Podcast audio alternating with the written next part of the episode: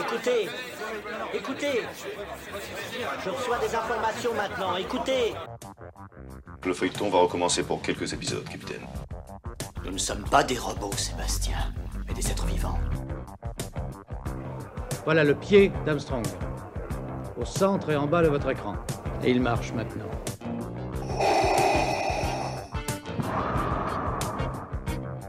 On peut dire aujourd'hui que la science-fiction est bel et bien partout. Tu veux dire qu'on est dans un programme informatique Est-ce vraiment si invraisemblable Le dormeur doit se réveiller. Non, c'est de la science-fiction. Bonjour à toutes et à tous, vous écoutez C'est plus que de la SF, le podcast hebdomadaire sur la science-fiction animé par l'œil de chéri et produit par ActuSF. La science-fiction et les médias français restent une histoire d'amour compliquée, on ne parle pas assez du genre. Heureusement, des personnes labourent ce terrain depuis quelques années, et cela tombe bien car nous recevons un grand monsieur des médias. Il est un des rares à parler de la science et de la science-fiction sur les services publics depuis 2016. Son émission, La méthode scientifique, fait tous les jours entre 16 à 17 heures des records d'audience sur France Culture. Il a publié un ouvrage sur l'espace, écrit des nouvelles, prépare des projets de long métrage. Nous avons le plaisir de recevoir parmi nous Nicolas Martin. Les auditeurs de notre podcast le connaissent bien car ils écoutent souvent son émission et ils vont se réjouir de nous entendre ensemble. Nicolas Martin, bonjour à vous. Bonjour. Bienvenue dans C'est plus que de la SF. On va parler avec vous d'espace, de méthodes scientifiques, mais aussi de cinéma et de science-fiction. On est heureux de vous avoir à nos côtés. On va commencer par prendre notre voiture à remonter dans le temps pour savoir quel a été votre déclic pour la science et quel a été votre déclic pour la science-fiction. Alors, vague, vaste question. Je crois que la, bon, pour la science, c'est assez simple, c'est pas très original, c'est l'espace. Vraiment, euh, gamin, j'avais euh, euh, j'avais pas mal de, bouquins, parce que mon père, mon père travaillait dans une grande maison d'édition, donc il me ramenait pas mal de, bouquins pour gosses, mais de, bouquins un peu pédago, quoi, ludiques. Et, et j'ai gardé, et je l'ai encore à la maison, mon bouquin sur le système solaire et sur l'astronomie. Et, et, je passais vraiment mon temps à le lire, à le relire. Il est vraiment usé jusqu'à la garde. Et j'ai commencé à apprendre les constellations. Et euh, donc ça, vraiment, le, plaisir de, regarder le ciel la nuit et d'essayer de chercher les planètes et de chercher les constellations, je crois que c'est vraiment un truc de môme. Euh, la SF, la SF, c'est un peu plus compliqué. Enfin, c'est pas tellement plus compliqué. La SF, en fait, c'est marrant parce qu'en fait, les, les, deux sont un peu liés parce qu'il y a la SF et puis il y, a le genre, il y a l'imaginaire, il y a l'horreur aussi, qui est très important dans, ma vie, autant en littérature d'ailleurs qu'en cinéma. Et, euh, et, en fait, je, la SF vient par l'horreur, parce que la SF vient par, euh, euh, par Maupassant, par le Horla, qui est le premier livre qui me fait peur. Euh, je, dois, je dois avoir, je, suis assez jeune, hein, je dois avoir 12, 11, 12 ans, 13 ans, quelque chose comme ça. Et, euh, vraiment, vraiment, je passe une nuit en enfer euh, dans, la maison à la campagne, vraiment à pas dormir de la nuit, de trouille à cause de ce bouquin. Et du coup, j'en parle à mon père. Et mon père me dit Ah, mais attends, si l'heure là, ça t'a fait peur, moi, je vais te, je vais te filer ce qui, moi, m'a fait peur quand j'étais mauvais. Mon père était lecteur de science-fiction, il s'est formé un peu sur, sur le tas. Et euh, mon père m'a filé des espèces de, vieux recueils euh, qui étaient des recueils de nouvelles dont j'ai jamais retrouvé la trace d'ailleurs. Je sais pas du tout d'où ça sortait, euh, qui étaient des sortes de Amazing Stories mais à la française. Je sais vraiment, j'aimerais pouvoir pointer ce que c'était exactement, dans lequel il y avait des nouvelles de Lovecraft. Et j'ai lu Lovecraft et je me souviens que le, premier souvenir de trouillasse effroyable, c'est le cauchemar d'Innsmouth, c'est la poursuite dans l'hôtel où il passe de chambre en chambre et où on entend de, de, la personne qui le poursuit que les bruits de pas euh, qui font floc-floc et l'odeur de poisson vomi. Et ça m'a foutu une pétoche bleue. Et du coup, j'ai commencé à lire Lovecraft. Et euh, et voilà, et il y a ça, et aussi du coup j'ai commencé à piocher dans la bibliothèque de mon père ces recueils qui s'appelaient Histoire surnaturelle, machin, voilà, et ça il y en avait plein, et puis, euh, et puis j'ai commencé à lire ça, mais sans savoir vraiment ni ce que je lisais, ni faire attention aux auteurs, et puis, euh, et puis après ça c'était foutu, j'ai commencé à faire du jeu de rôle, enfin ensuite j'étais perdu pour la cause quoi. Ah, avant de faire du journalisme, je crois que vous avez fait une des études de lettres et que vous étiez parti pour faire une thèse. Racontez-nous. Euh, ouais, ouais, complètement. J'ai, euh, j'ai, enfin, en fait, j'ai fait un bac scientifique. Euh, je voulais plutôt faire médecine parce que j'avais une sorte de, fantasme de réanimateur, c'est-à-dire d'ouvrir le cerveau des gens. Je voulais être neurochirurgien. Je voulais vraiment faire, vraiment mettre les doigts dans la matière grise. Euh, et puis finalement, bon, mes dernières années de, lycée ont été un peu chaotiques, donc j'ai changé de, braquet. Et puis j'ai vraiment euh, découvert du coup la littérature classique finalement assez tardivement parce que je, lisais beaucoup euh, de ces histoires fantastiques et finalement de littérature pulp.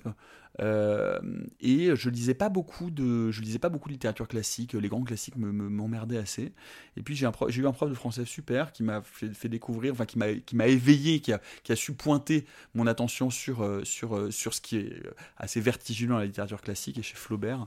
C'est Madame Bovary. J'ai eu vraiment une révélation dans Madame Bovary. J'ai commencé à le lire une première fois, ça m'est tombé des mains. Puis un jour je me suis dit mais essaye de le lire quand même. Et d'un seul coup ça a été vraiment une sorte de révélation. Et pour tout Flaubert d'ailleurs.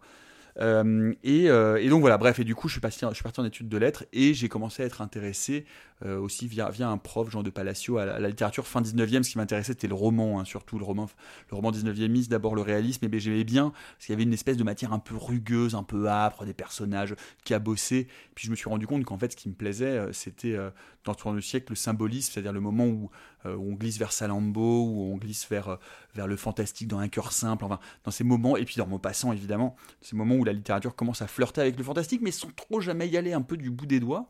Et, euh, et du coup, j'ai travaillé sur euh, comment, euh, comment la littérature se, se, se débarrasse de la religion, en fait. C'est-à-dire que j'ai eu un prof qui s'appelait Jean de Palacio, qui était spécialiste sur les décadents. Donc c'était génial, c'était des auteurs qui faisaient des messes noires. C'était le, le- le- début vraiment du, du- du fantastique de la de la de- de l'époque de la révolution industrielle. C'est-à-dire on commence à casser la religion et on commence à pisser sur les crucifix, on commence à violer la Vierge Marie. Enfin, c'était tout ça un peu euh, parfois enthousiaste, parfois assez noir, assez horrifique déjà aussi. Je crois que c'est ça qui me plaisait. Euh, Là-bas, par exemple, de Huysmans, c'est un bouquin qui a été vraiment l'un des piliers dans mes recherches. Et euh, donc voilà, Barbet d'Aurevilly, euh, Jean Lorrain, Camille Lemonnier, tous ces, tous ces, tous ces décadents-là. Maurice Magre, euh, voilà. Et puis j'ai commencé à m'intéresser à cette littérature qui est en fait la littérature pré-fantastique, c'est-à-dire qu'avant de pouvoir vraiment imaginer des monstres ou des dieux qui soient autres, il faut commencer par faire un travail euh, comme comme pour refaire un sol, quoi. Il faut commencer à y aller au marteau-piqueur et détruire les fondations. Et les fondations, c'est les fondations euh, de 2000 ans de christianisme. Et donc comment la littérature européenne commence à saper la religion, à la transformer, à la maltraiter, la superstition, le recours à la sorcellerie, le satanisme, euh, et c'est sur ce terreau-là que va apparaître finalement le fantastique, le merveilleux fantastique d'ailleurs euh, à cette époque-là, euh, avec Rogny Aîné et, tout, et toute la clique, et, euh, et comment bah, finalement va finir par émerger cette littérature fantastique et cette littérature même d'horreur qu'on voit émerger au début du XXe siècle. Vous allez faire progressivement euh, vos armes à Radio France. Euh, Avant, vous, allez avoir une aventure journalistique un peu dans le web, puis vous allez toquer à la porte de Radio France, vous allez faire des piges à France Bleu Béarn, une station assez euh, mythique dans le petit monde des France Bleu. Vous passez au planning, qui est le compagnonnage à la Radio France, où vous tournez de station en station. Vous allez ensuite à France Info, France Inter, puis France Culture, notamment avec le programme Un déjeuner sur l'herbe. Vous faites un crochet par la télé avant de retourner sur France Culture pour avoir une chronique scientifique à la matinale de culture, animée à l'époque par Marc On écoute un extrait de votre première chronique scientifique. Nous sommes alors en 2014. Today, my. Today, my body was a TV'd massacre that had to fit into sound bites. Et nous retrouvons bien sûr la dernière partie des matins depuis Paris, ce qui nous arrive avec Sébastien Le Foll désormais le lundi, Mathieu Conquet comme chaque jour et le petit nouveau, mais vous le connaissez le petit nouveau puisqu'il a occupé le siège des matins et avec quel brio Nicolas Martin qui devient du coup dans les matins notre chroniqueur euh, science. Et voici donc votre première chronique. Bonjour à vous Nicolas. Oui, les scientifiques ont parfois le chic pour trouver des noms de code qui sonnent comme des films de série Z à la Ed Wood ou pire, comme une émission de télé des frères Bogdanov. La planète X n'en est pas moins une vieille lubie, on pourrait dire une vieille lune, une sorte de fantasme d'astronome qui remonte au milieu du 19e siècle. En 1846, Neptune est observé pour la première fois, mais il reste aux confins de notre système des perturbations qui laissent entendre qu'il y a encore une planète, une neuvième. En 1900... Alors, est-ce que ça fait bizarre de se réentendre? Ah ouais, putain, celle-là surtout. C'est marrant parce que je me souvenais que c'était la planète X, mon, premier truc. Et alors vraiment, tout est là, quoi. Genre Ed Wood, les frères Bogdanov, la culture télé des années 80, la contre-culture cinématographique, euh, les films de série Z. Et la planète X, ouais, ouais, ben voilà, en fait, c'était un peu le début. euh. C'est drôle parce que ce qui, est marrant, quand je entends ça, c'est que je me dis que tout de suite. Moi, dans mon souvenir, j'ai eu du mal parce que je savais pas très bien comment parler de science et avec quel ton. Et en fait, tout de suite, j'ai cherché, j'ai trouvé un truc un peu pop apparemment. Enfin voilà, c'est-à-dire qu'en fait, je me souvenais pas que j'avais mis cet esprit pop dès le début. Et alors moi, j'ai une question pour vous. Pourquoi est-ce que France Bleu Béarn est une station mythique du réseau Radio France? Et bah moi j'ai donc moi je suis passé par l'école des France Bleues à, Saint-Étienne, euh, donc c'était la plus jeune des stations des France Bleues, et elle avait une très bonne réputation et beaucoup de, de gens qui venaient du planning m'en parlaient en disant s'il faut faire des pièges ou s'il faut se former, il faut aller là-bas. Donc c'est vrai qu'il y avait, une aura en fait de cette France Bleue. Elle fait partie de quelques France Bleues qui avaient des, auras au niveau des, jeunes du planning. Et surtout grâce à Daniel Corsan qui est désormais le rédacteur en chef de France Bleu Béarn, qui a été mon red chef adjoint, qui est un ami et qui est un, informateur incroyable et qui, euh, euh, je crois, m'a beaucoup fait pour ce qu'est mon rapport à l'antenne et à la radio euh, dans ma période journalistique. Et puis après, enfin, c'est un type c'est un type essentiel et je pense qu'il contribue pour beaucoup à cette, à à cette, image de marque là. Bref, pour revenir, ouais ouais non, c'est très chouette c'est très chouette de réentendre ça, c'est assez l'histoire est assez amusante parce que en vrai, je, euh, je donc je suis passé trois ans par entrée libre, donc cette émission de télé sur France 5 euh, avec Laurent Goumard où j'étais red chef. Et puis je reviens parce que j'avais envie de revenir à la radio parce que la radio c'était vraiment mon, mon, enfin France Culture c'est vraiment ma maison, euh, ma maison de cœur quoi. J'avais aucune envie d'autre que de travailler pour pour cette antenne. Et euh, je reviens pour, euh, donc en proposant euh, à l'époque à Sandrine Trainer, qui est la directrice adjointe, et Olivier Poivre d'Arvor, le directeur, de prendre la matinale, les matins d'été. Donc ils sont très contents parce que les matins d'été, c'est toujours parfois difficile de trouver des gens. Hein. Il faut faire la matinale, il faut assurer une matinale, et je vous assure qu'on perd beaucoup de, mois d'espérance de vie quand on fait des matinales, on se levant tous les matins à 2h30, 3h. Bref, c'est toujours assez intense. En plus, ça veut dire qu'il faut ruiner son été. Bref, c'est pas, pas toujours facile de trouver des, des d'été. Et moi, je suis arrivé en disant, mais si, allez-y, donnez-moi. Moi, je vais faire 8 semaines, je suis hyper content. Donc ils étaient très contents. Puis c'était un peu à l'intersection entre l'info, ce que j'avais déjà fait, et la culture, donc je me, je me sentais assez mûr et assez légitime pour le faire, même si je pense qu'il y avait beaucoup de, d'amélioration à apporter. Et du coup, voilà, et du coup, à la fin des matins d'été, euh, moi, je savais pas très bien, ils ne m'avaient pas prévu dans leur, dans, leur, dans leur schéma, je savais pas très bien quoi faire. Et heureusement, euh, Marc Voinchek, que je connaissais d'avant et qui appréciait mon boulot, m'a dit un jour vraiment, euh, à, une semaine de la rentrée, m'a dit Ah là là, mais on cherche, on aimerait bien ajouter une chronique science dans la matinale. J'ai littéralement, et c'est vraiment pas de la légende urbaine, j'ai littéralement ouvert mon sac et j'avais Science et Avenir et Science et Vie à l'intérieur, je crois. Enfin, je me souviens plus, mais je crois que c'était ces deux-là.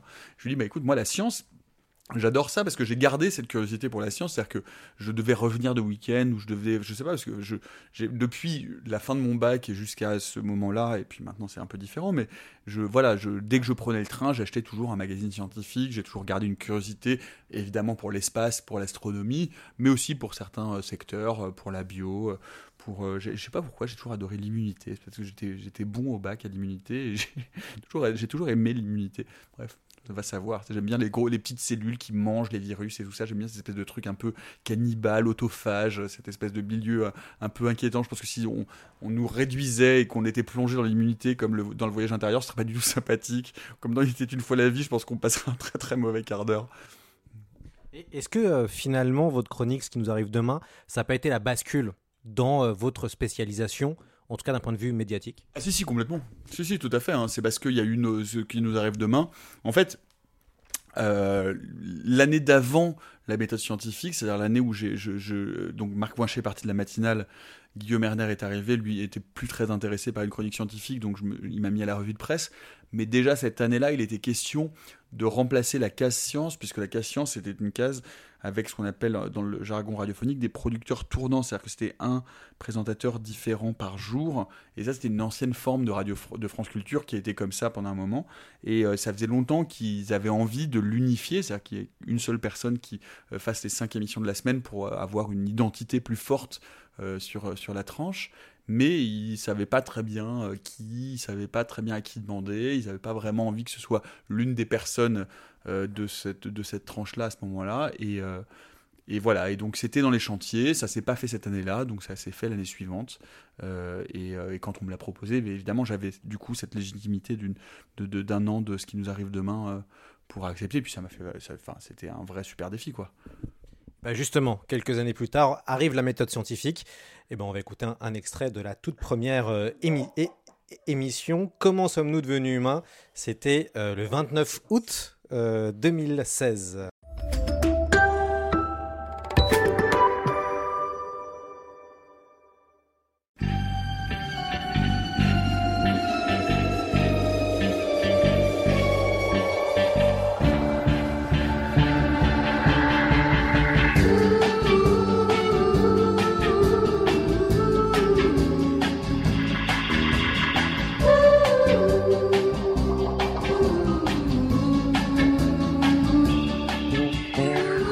Tout au long de cette première semaine d'émission, nous serons accompagnés de parrains et de marraines qui se pocheront avec bienveillance forcément sur le berceau de la méthode scientifique.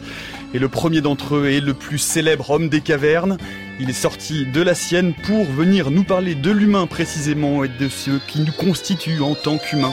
Parce que l'humain, voyez-vous, n'est pas qu'une espèce, c'est une construction sociale, anthropologique, démographique, éthique, migratoire même, et j'en passe.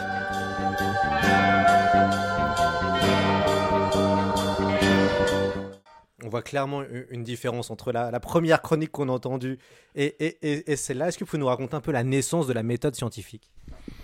C'est rigolo de réentendre ça. C'est rigolo de réentendre ça. Euh, la construction de la méthode scientifique, en fait, en fait, c'est il euh, n'y a, pas, énormément d'histoires à raconter parce que Sandrine Trainer, qui était donc devenue la, directrice de scientifique, la, pardon, Sandrine Trainer, qui est devenue la directrice de France Culture et, qui l'est toujours, m'a proposé euh, l'émission scientifique. J'ai dit OK. Euh, on a réfléchi un peu à la façon dont on voulait l'organiser. Il y avait deux options. Il y avait une option qui était l'option euh, les chemins de la philo, le cours de l'histoire, les options un peu, enfin, de d'autres émissions de la chaîne qui, qui, prennent un thème et qui le déclinent sur une semaine.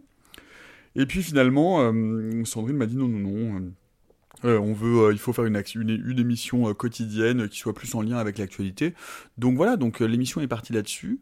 Et puis, et puis, je dois dire que j'ai la chance de d'avoir vraiment les mains libres sur la façon, non seulement sur l'équipe qui est par ailleurs à, l'exception faite du journal des sciences qui a changé les deux premières années et qu'on appelait le poste le, professeur d'enseignement contre les forces du mal, ce qui changeait à chaque saison. Euh, mais maintenant, c'est Natacha Trio depuis trois ans. Euh, sinon, à part ça, c'est vraiment la même équipe euh, depuis le début, l'équipe que j'ai réunie des anciens de la matinale d'ailleurs. Hein. Antoine Beauchamp et Eve Etienne venaient de la matinale de Marc Voinchet, enfin de Guillaume Erner après, et puis des, Céline Lozen et Noémie Naguet de Saint-Vulfranc que j'ai recruté. Et donc vraiment, on m'a laissé construire euh, cette émission à peu près comme je le voulais. Et c'est l'un des avantages de faire de la science dans l'audiovisuel, c'est que comme la science, ça fait peur à tout le monde, euh, et que la culture scientifique euh, finalement, euh, même si on fait l'effort aujourd'hui, et je pense qu'avec France Culture, on fait vraiment l'effort de l'intégrer, pas seulement à travers la méthode scientifique, mais avec euh, Étienne Klein, avec Aurélie Luneau, avec les documentaires, les LSD ou les avoix nues de certains grands scientifiques. Enfin bref, je pense que la culture scientifique vraiment est présente à l'antenne de France Culture. Néanmoins, c'est vrai que la science fait encore un peu peur, quoi. Et donc, on te confie un bébé, et puis et puis ce bébé-là, bah, il est un peu monstrueux, un peu curieux. Personne ne comprend très bien comment l'allaiter, mais comme nous, on est aussi un peu curieux, un peu monstrueux, on sait comment le faire grandir. Et, euh, et donc voilà, et donc la méthode est venue assez vite avec euh, finalement aujourd'hui quasiment la même structure à peu de choses près que, que la première année, c'est-à-dire le lundi euh, plutôt sciences du vivant, le mardi plutôt astrophysique, physique théorique, le mercredi plutôt nouvelles technologies robotique, sciences émergentes, recherche fondamentale. Le jeudi plutôt histoire des sciences, euh, épistémo, philosophie des sciences ou grand entretien.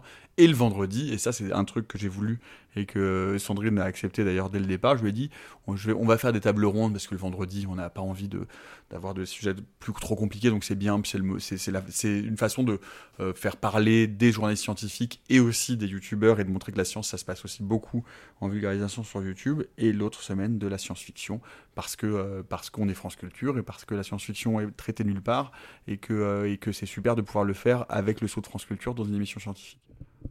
comment on fait pour euh, arriver à gérer une telle, euh, un, tel rythme de travail? Puisque moi j'ai juste fait un mois de quotidienne sur France Inter avec Daniel Morin et j'ai compris ma douleur. Mais, mais vous, ça fait plusieurs années que c'est que c'est quotidien.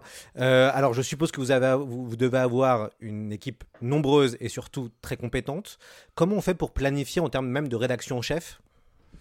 Alors on, perd des, une fois de plus, on perd des mois d'espérance de vie, euh, mais en même temps c'est hyper excitant à faire. Euh, ben non, oui, c'est d'abord une équipe. Hein, c'est d'abord je fais tout ça avec les gens que je viens de citer, euh, Antoine Beauchamp, Céline Dozen, Noémie Naguet, plus la personne qui faisait le journal des sciences, donc Natacha, plus le réalisateur qui s'occupe de la partie antenne, plus un stagiaire qui change euh, tous les ans. Donc voilà, donc c'est un vrai boulot d'équipe. C'est un vrai, encore une fois, c'est un vrai boulot d'équipe. Je, dis souvent, moi, mon, job, c'est d'être un saltimbanque. Mais en fait, les gens rigolent en disant, non, euh, quand même, vous êtes hyper calé. Mais moi, je suis calé sur rien du tout. Hein. Vraiment, c'est c'est pas de la c'est pas de la fausse modestie c'est vraiment c'est sincère c'est que au bout de 5 ans de méthode scientifique il est certain il est indiscutable que mon mon tapis de connaissances scientifiques est plus épais que euh, ce, qu'il était euh, la première année euh, pour laquelle j'ai beaucoup, beaucoup transpiré pour rattraper tout ce que je ne comprenais pas et tout ce que j'avais, enfin, j'étais pas, j'avais tout ce qui manquait à ma formation.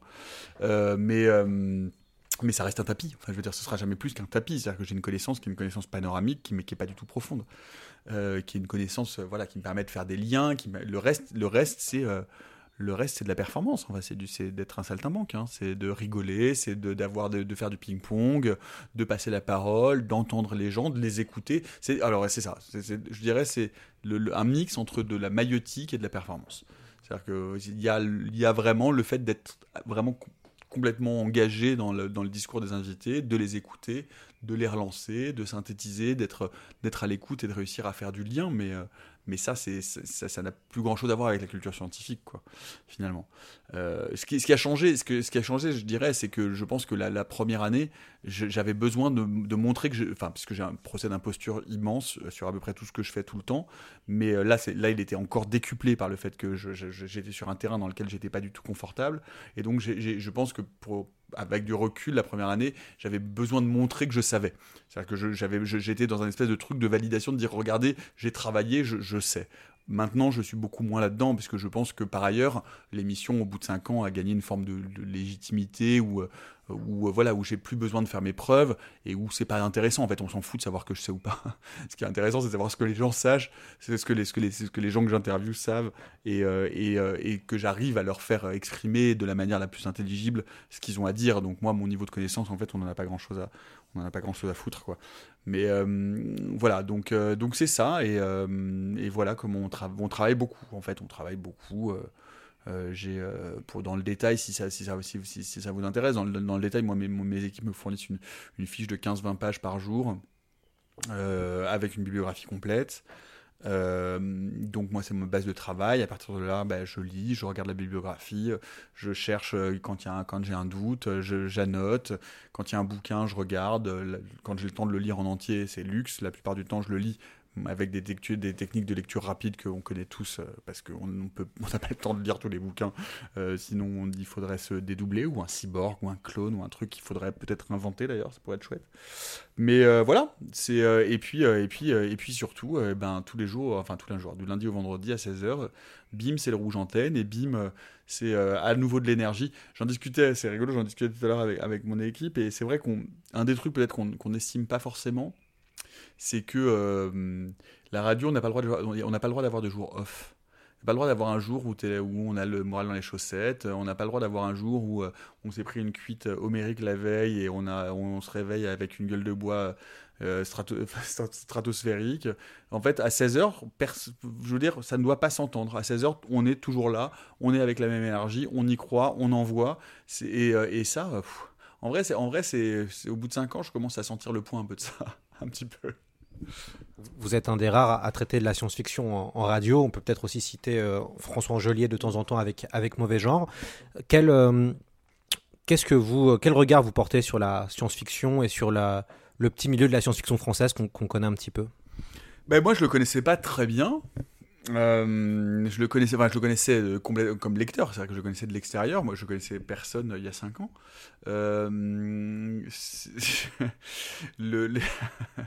Il y a une, il y a une, une, édition des Utopiales où manifestement j'ai un peu marqué les esprits en secouant quelques éditrices et quelques éditeurs en leur disant mais écoutez, vous avez une émission de science-fiction bimensuelle et, et on s'est jamais rencontrés et je vous ai jamais eu au téléphone et qu'est-ce que vous faites et vous pouvez pas vous plaindre que la science-fiction fonctionne pas en librairie alors que vous avez une tribune euh, qui est là pour euh, vos auteurs pour euh, venir parler et que moi je, sais même pas qui vous êtes comment est-ce que c'est possible.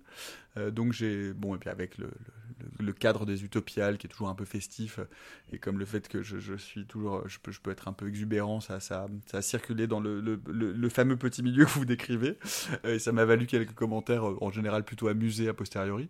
Mais non, ce que j'en pense, j'en pense pas grand chose. Je pense que je pense que toutes et tous font un, boulot euh, de titan, parce que je pense que c'est difficile d'éditer la science-fiction en France, euh, quelle qu'elle soit, euh, qu'elle soit française, qu'elle soit internationale, effectivement c'est dur.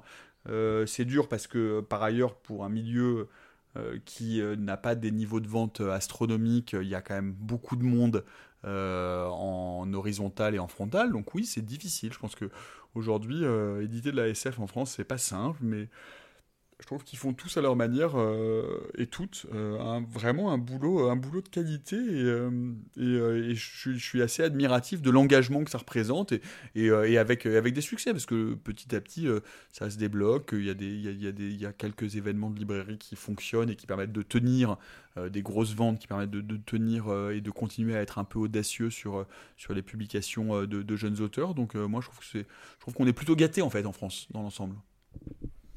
On va euh, maintenant parler de, ce que vous avez fait en, 2020 avec euh, votre euh, pastille, on peut dire une pastille ou chronique sur radiographie du coronavirus, qui a débuté en mars 2020, je crois.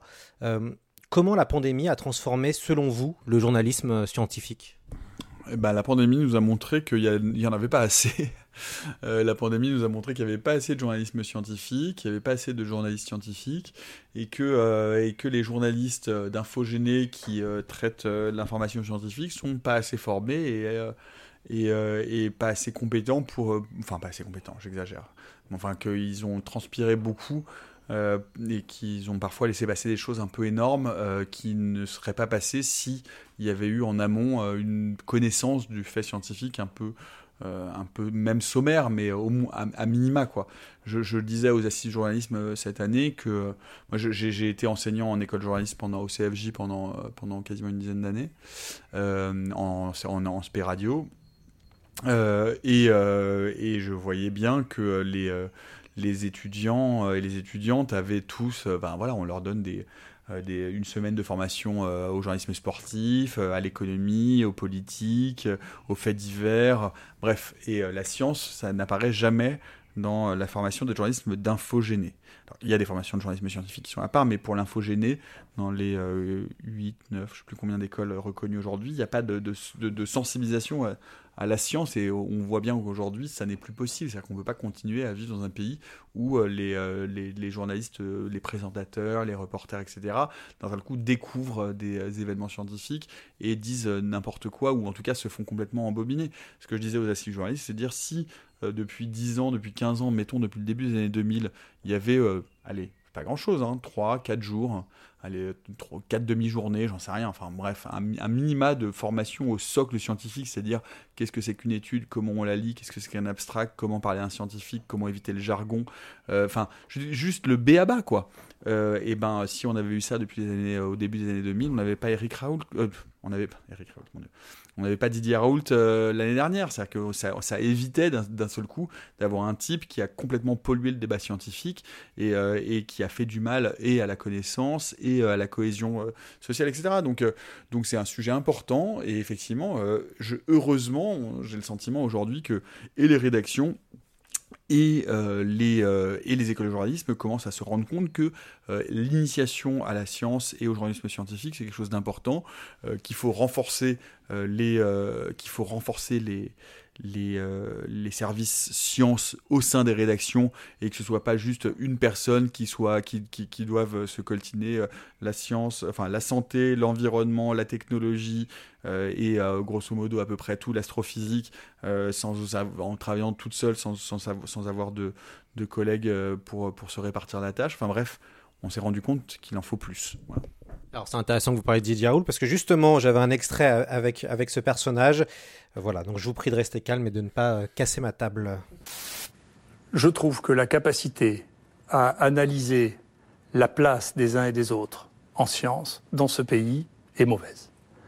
Donc je pense que vous êtes plus compétent pour regarder les joueurs de foot. Donc si on vous demande qui sont les meilleurs joueurs de foot, je pense que tout le monde le sait euh, partout. Si on vous demande quels sont les dix meilleurs chercheurs français, Les gens ne le savent pas. C'est comme si vous compariez Mbappé à, à gardien de, de, but de troisième division. Au bout d'un moment, vous savez que Mbappé n'est pas pareil, mais que vous ne sachiez pas que moi je ne suis pas pareil. Vous êtes le Mbappé vraiment... de la médecine, de la oh. recherche. Ça va faire plaisir Ah, aux Parisiens. En France, oui, oui. C'est-à-dire qu'en tout cas, quels que soient les, les, éléments que vous preniez, vous ne me trouverez jamais en dehors des dix premiers. Il faut bien trouver quelqu'un qui symbolise cette crise. Donc je, je pense que c'est comme ça. Je pense que... Et vous en êtes le symbole Oui, c'est tombé sur moi. Bon. Mais, mais, Vous l'avez euh, voulu ou pas? Non, pas du tout. Ah. Non, non, mais Oh. pas du tout. Non, mais vous, encore une fois, vous jugez dans votre écosystème et pas dans le mien. Vous l'avez jamais interviewé, Didier Raoult? Ou peut-être au début, euh, avant? Jamais? Même, en 2016, quand vous avez commencé Non, non, non, euh, Didier Raoult ne veut pas être interviewé notamment par des journalistes scientifiques, et puis Didier Raoult a arrêté de s'adresser aux journalistes scientifiques ou aux gens qui pouvaient lui apporter la controverse. Là, il y a, un bouquin d'enquête assez remarquable par Ariane Chemin euh, qui montre à quel point ce, personnage, qui d'ailleurs euh, a pu à un moment donné, moi j'avais fait une émission sur, les virus géants et ses travaux font, font, référence à la matière, mais a institué autour de lui un système, euh, un système toxique. euh, voilà, et puis, et puis, puis surtout, il est, il est, devenu à un moment donné non plus euh, un scientifique qui s'exprime. Je veux dire, je, je, ne connais pas aujourd'hui, j'ai interviewé, je ne pourrais pas vous dire combien, mais un certain nombre de prix Nobel. Pas un seul prix Nobel ne dirait aujourd'hui je suis le Mbappé de, de, de la biologie cellulaire, de, de, de, des exoplanètes ou je, ou je, ne sais quoi. Enfin, je veux dire, en fait, l'un des premiers trucs que je peux vous dire après 5 ans de méthode scientifique, c'est que les, les plus grands scientifiques sont les gens les plus humbles. Euh, sont les gens qui seront capables de dire je ne sais pas et ça on ne sait pas.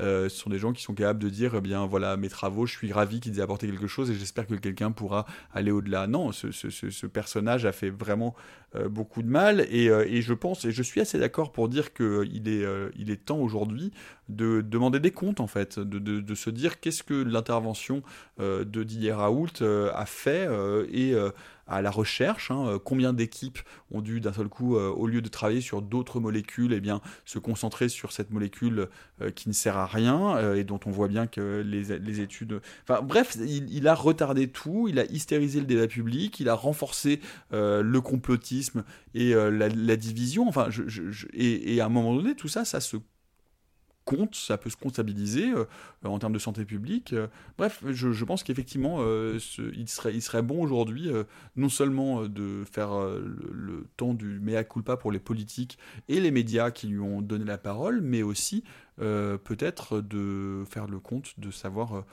ce, que, ce que cette parole a fait à la société et de rendre ces comptes-là. Je suis assez d'accord avec ça. Est-ce que vous êtes inquiet quand vous voyez le développement des fake news euh, et notamment tout ce qui est lié avec le, avec le vaccin qui fait ressortir beaucoup de choses, beaucoup de peur? Est-ce que vous, ça vous inquiète, ça vous surprend pas? Euh, bah, en fait, je pense qu'on doit tous et toutes être inquiets de ça euh, et qu'on doit tous et toutes être concernés par le fait euh, qu'on est entré dans ce qu'on appelle, ce qui a été théorisé comme l'ère de la post-vérité. C'est effectivement pas très rassurant pour nous, pour les générations à venir, de voir que la notion de vérité scientifique n'est plus un, étalon du jugement. De se dire, euh, les gens ne cherchent plus à savoir si c'est vrai ou faux. Euh, du fait de la structure des réseaux sociaux, je ne vais pas rentrer dans tout ça, etc. Mais enfin, je veux dire, euh, si, quelque chose vient conforter leur positionnement, leur opinion, on, ne cherche plus à savoir s'il s'agit d'un fait, mais juste du renforcement d'une croyance. Et, ça, ce, cette, distorsion-là du rapport au réel, je pense qu'effectivement, elle est extrêmement préoccupante.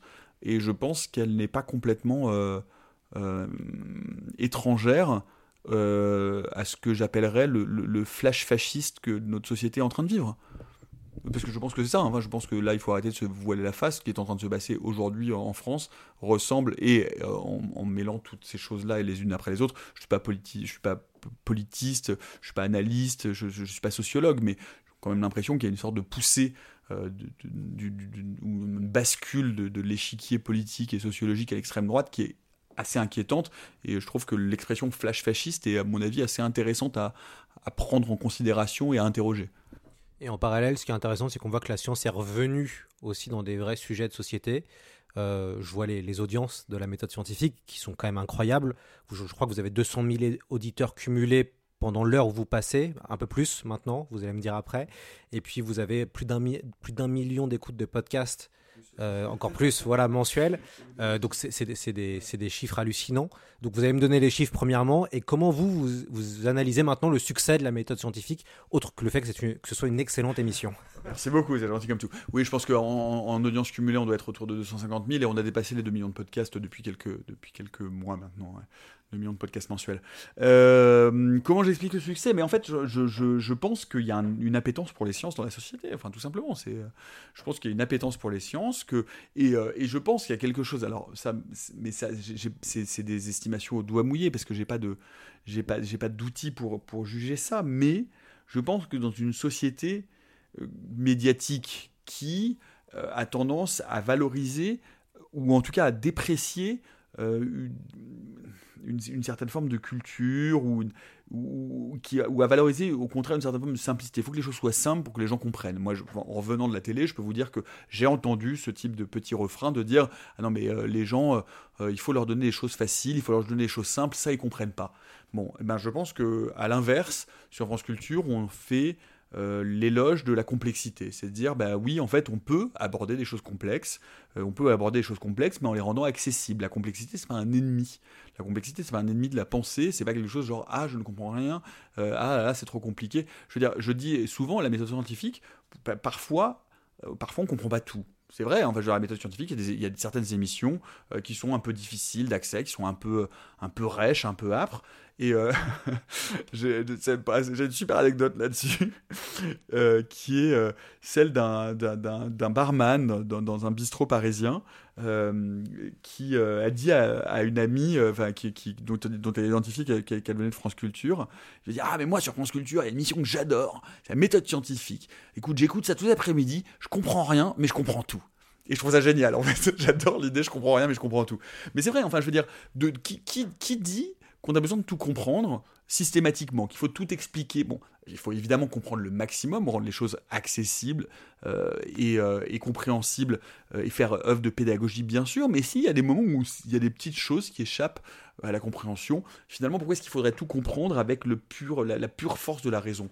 On peut essayer de, se laisser porter quand on entend des physiciens ou des physiciennes parler de mécanique quantique, à un moment donné, dire, bon, bah voilà, je comprends peut-être pas tous les concepts, mais peut-être que ça me parle à un autre niveau, et puis si je comprends pas tout pendant 2-3 minutes, en général c'est rarement plus que ça, parfois un peu plus, mais j'essaie de faire en sorte que ce soit rarement plus que ça, parce que moi il y a des moments où je perds, je perds le fil hein, aussi, ça m'arrive euh, tout à fait, mais je me dis que c'est pas grave, parce que si tout le monde ne comprend pas, eh il y a peut-être des gens euh, à qui ça va parler, qu'on a tous des niveaux de connaissance et de compréhension différents, et tant mieux, et, acceptons de, ne pas tout comprendre, tant que ça reste évidemment euh, souriant, friendly, enfin je veux dire amical, accessible, et que, que et, qui ait une envie de communiquer. L'idée c'est pas de faire un truc totalement habitable pendant une heure où personne ne pige rien, mais euh, c'est ça faire le pari de l'intelligence, c'est de se dire peut-être que si ça je ne comprends pas, eh bien quelqu'un d'un se dit ah mais ça, ça ça ça m'échappe un peu, qu'est-ce que c'est? Et donc en fait l'incompréhension génère de, l'appétit de connaissance.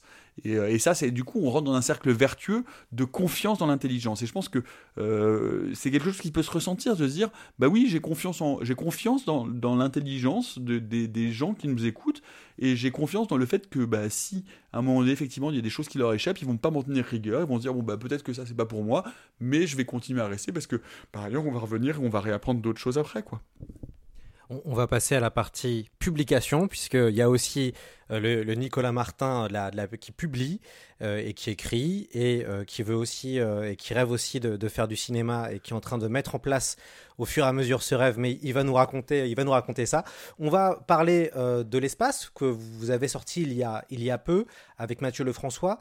ce très bel ouvrage rassemble cinq chapitres avec cinq spécialistes, dont deux visages que l'on connaît. François Forget qui était venu nous parler de la planète Mars et puis Roland Lehoucq qui était dans le MOOC Dune, qui sont à l'intérieur. Je recommande vraiment aux éditeurs de, découvrir l'espace. Donc là, Nicolas Martin, la méthode, la méthode scientifique, l'espace aux, éditions EPA. Euh, très très beau livre. Votre sommaire est divisé en cinq parties. Sommes-nous seuls dans l'univers? Quelle est la nature des trous noirs? Remontons-nous jusqu'au Big Bang Connaîtrons-nous la structure de l'univers? Pourrons-nous coloniser une autre planète? Euh, Comment ça s'est fait ce choix de sommaire et de scientifique? Et l'autre question, c'est est-ce que vous avez géré la DA qui est très très belle? Alors la DA pas du tout, ça c'est euh, mon éditrice euh, Laurence Lehou euh, euh, qui a fait ça avec euh, avec les, les graphistes avec des graphistes de PA. Donc non, ça c'est la DA mais effectivement je la trouve aussi très très chouette. Comment comment en fait en fait avec Mathieu quand on quand on a commencé quand quand, quand EPA est venu, est venu me chercher pour faire le livre, avec Mathieu, le François, on s'est très vite dit, bon, l'espace, en fait, qu'est-ce qu'on peut raconter, qu'est-ce qu'on veut raconter de plus Et moi, il y a, un truc qui, euh, qui m'a marqué dans la méthode. Euh, vraiment, c'est au fur et à mesure, des, bon, avec mon tropisme que je vous ai raconté pour, pour l'espace, c'est euh, avec- avec- au fur et à mesure des émissions, je me rendais compte à quel point, en fait, le début de l'aventure spatiale était hyper éloigné des connaissances qu'on a aujourd'hui de l'espace. Et me dire, mais bien, c'est dingue quand, même, quand, ça commence à la fin des années 50, mais c'est limite si on sait s'il y a d'autres galaxies en fait.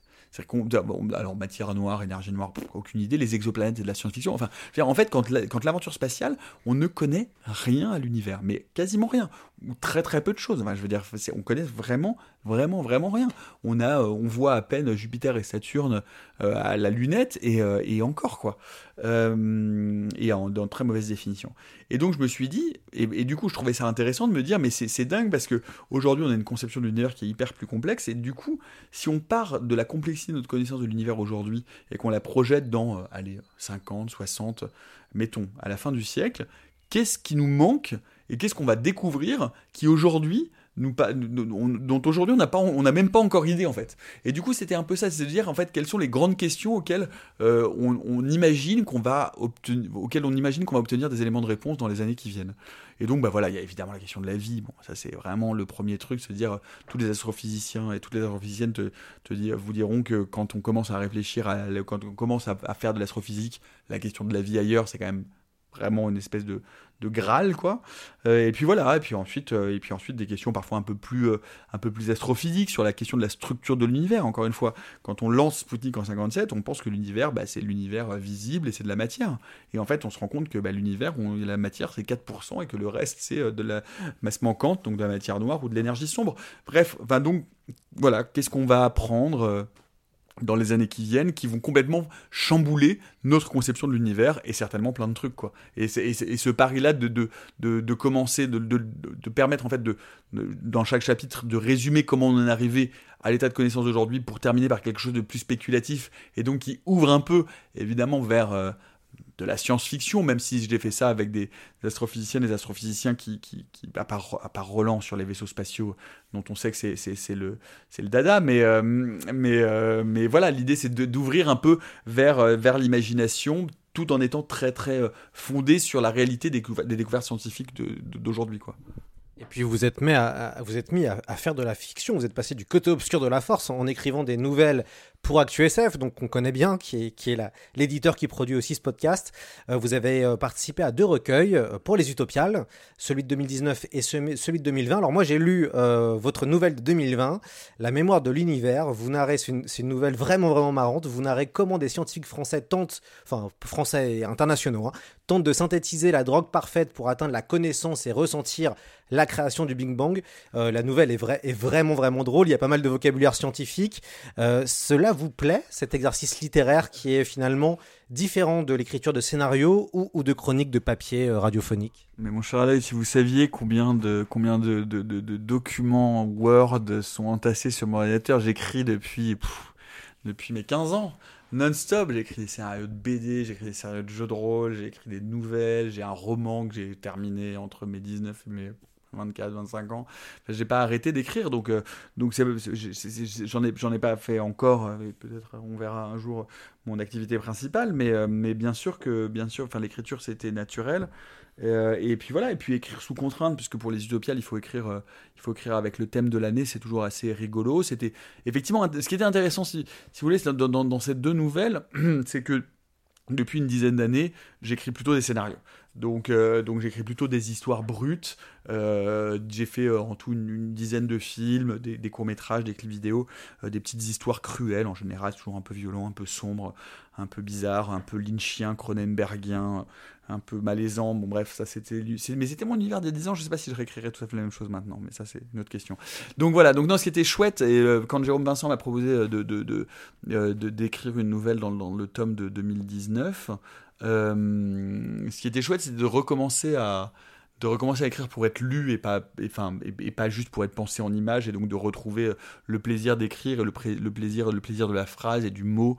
Et euh, et du style et de travailler la langue etc et c'est vrai que c'est c'est vrai que c'est assez euh, c'est c'est un, un peu une drogue quoi. Quand on commence à écrire on a envie de on a envie d'écrire plus. Là j'ai pas encore le temps de m'y remettre mais euh, mais euh, j'ai été ravi de, pouvoir participer au, volume de, de 2020 et puis il n'est pas exclu que dans les années qui viennent vous lisiez des, des, des choses des choses des choses voilà un peu plus longues. Peut-être espérons croisons les doigts Et où est-ce que vous en êtes de vos projets euh, cinéma? Puisque je, crois savoir que vous rêvez de faire du, cinéma.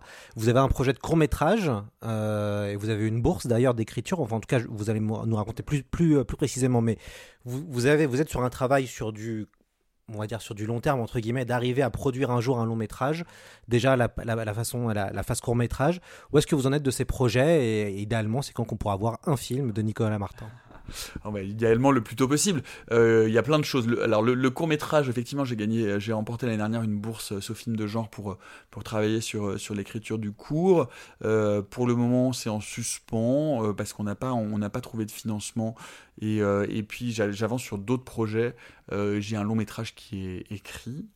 euh, qui a été écrit euh, sur lequel je travaille depuis trois ans avec Simon Rio euh, qui est mon co-scénariste euh, sur ce film euh, qui lui est en préfinancement, en, pré- en pré-production, en, phase de financement. Donc euh, là, on espère euh, commencer à réunir, euh, à réunir des fonds pour pouvoir le tourner.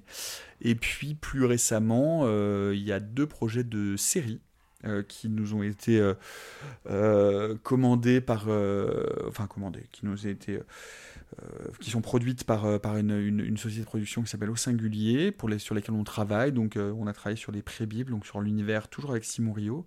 Une série qui s'appelle Ailleurs, euh, qui est une série qui parle euh, d'une d'une- d'une petite ville un peu idéale euh, de, de, de, de- France dans un temps dont on ne sait pas très bien à quelle époque ça se passe et qui parle de, gamins de 12-13 ans qui sont tous marginaux euh, qui vont pas très bien dans leur pompe, qui sont un peu à côté de la plaque, qui sont un peu rejetés du groupe, et dont ils vont se rendre compte que quand ils sont ensemble, ça crée des événements un peu particuliers et qu'ils sont peut-être un peu plus spéciaux que ce qu'ils pensaient. Que par ailleurs, cette petite ville où tout a l'air si bien et tout a l'air de tout bien se passer, peut-être pas si cool que ça, et peut-être une sorte de prison à ciel ouvert. Donc ça, c'est ailleurs. Et puis il y a une autre série de pur SF euh, qui s'appelle Princeps, qu'on développe et qui se passe dans le futur accélérateur de particules euh, de, du, du- du CERN à Genève. Euh, et le, LCC, celui qui va faire 100 km de diamètre, donc dans quelques années, et qui, euh, et qui montre que les premiers résultats sont assez surprenants en termes de physique théorique et qu'il se pourrait bien qu'il n'y ait pas qu'un seul univers dans le monde.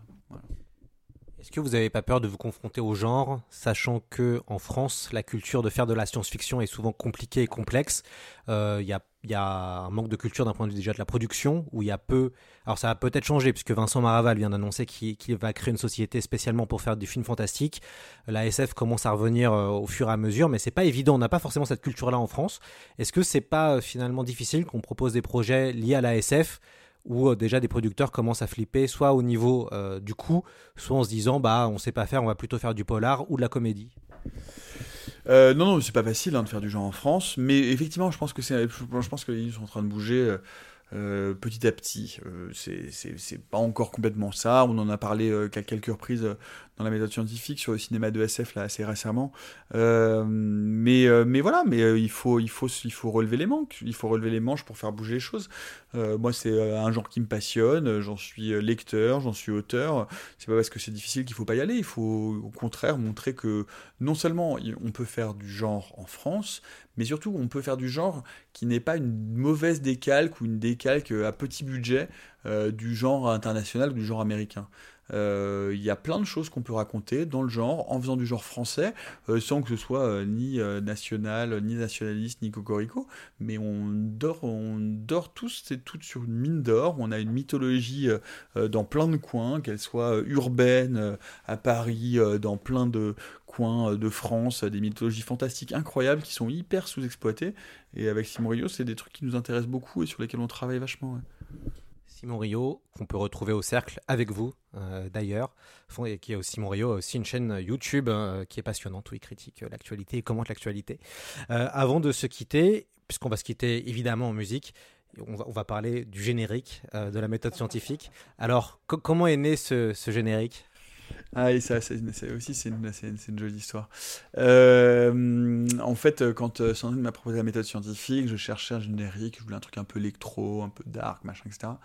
Et puis, euh, et puis en fait, j'avais l'impression que tous ces génériques se ressemblent les uns, les uns aux autres, qu'il y a trois auteurs, c'est toujours un peu la même chose, etc. Et, et il s'avère que hum, que, euh, que mon ami d'enfance, euh, Hélène, et, euh, avec qui on était fan de Star Trek et avec qui j'ai découvert d'ailleurs, j'aurais pu en parler au tout début, Star Trek, dont j'étais vraiment un fan absolu quand j'étais môme au collège. Et, Hélène était tellement fan qu'elle avait réussi à débusquer l'album de Leonard Nimoy, euh, genre euh, Mr. Spock's Music from Outer Space.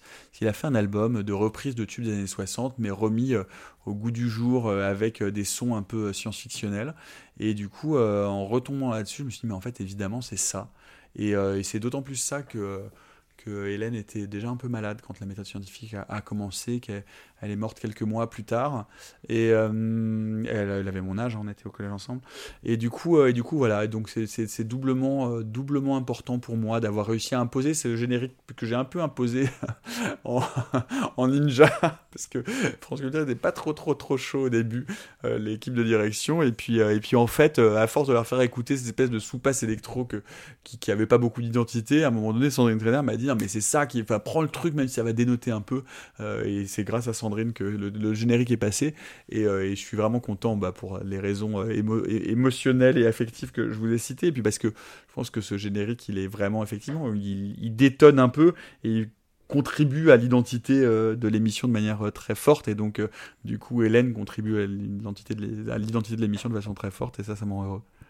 Ce sera le, le- mot de la fin. Un grand merci Nicolas Martin d'être venu à la maison euh, euh, dans C'est plus que de la SF. Évidemment, on encourage les gens, mais comme il y a beaucoup d'auditeurs qui vous écoutent déjà, on les, on les encourage à vous à continuer à écouter. Puis a tous les nouveaux euh, d'écouter la méthode scientifique sur France Culture, d'écouter les podcasts de la méthode euh, qui sont très intéressants et qui permettent d'apprendre beaucoup de choses, surtout pour les néophytes comme moi autour de la science.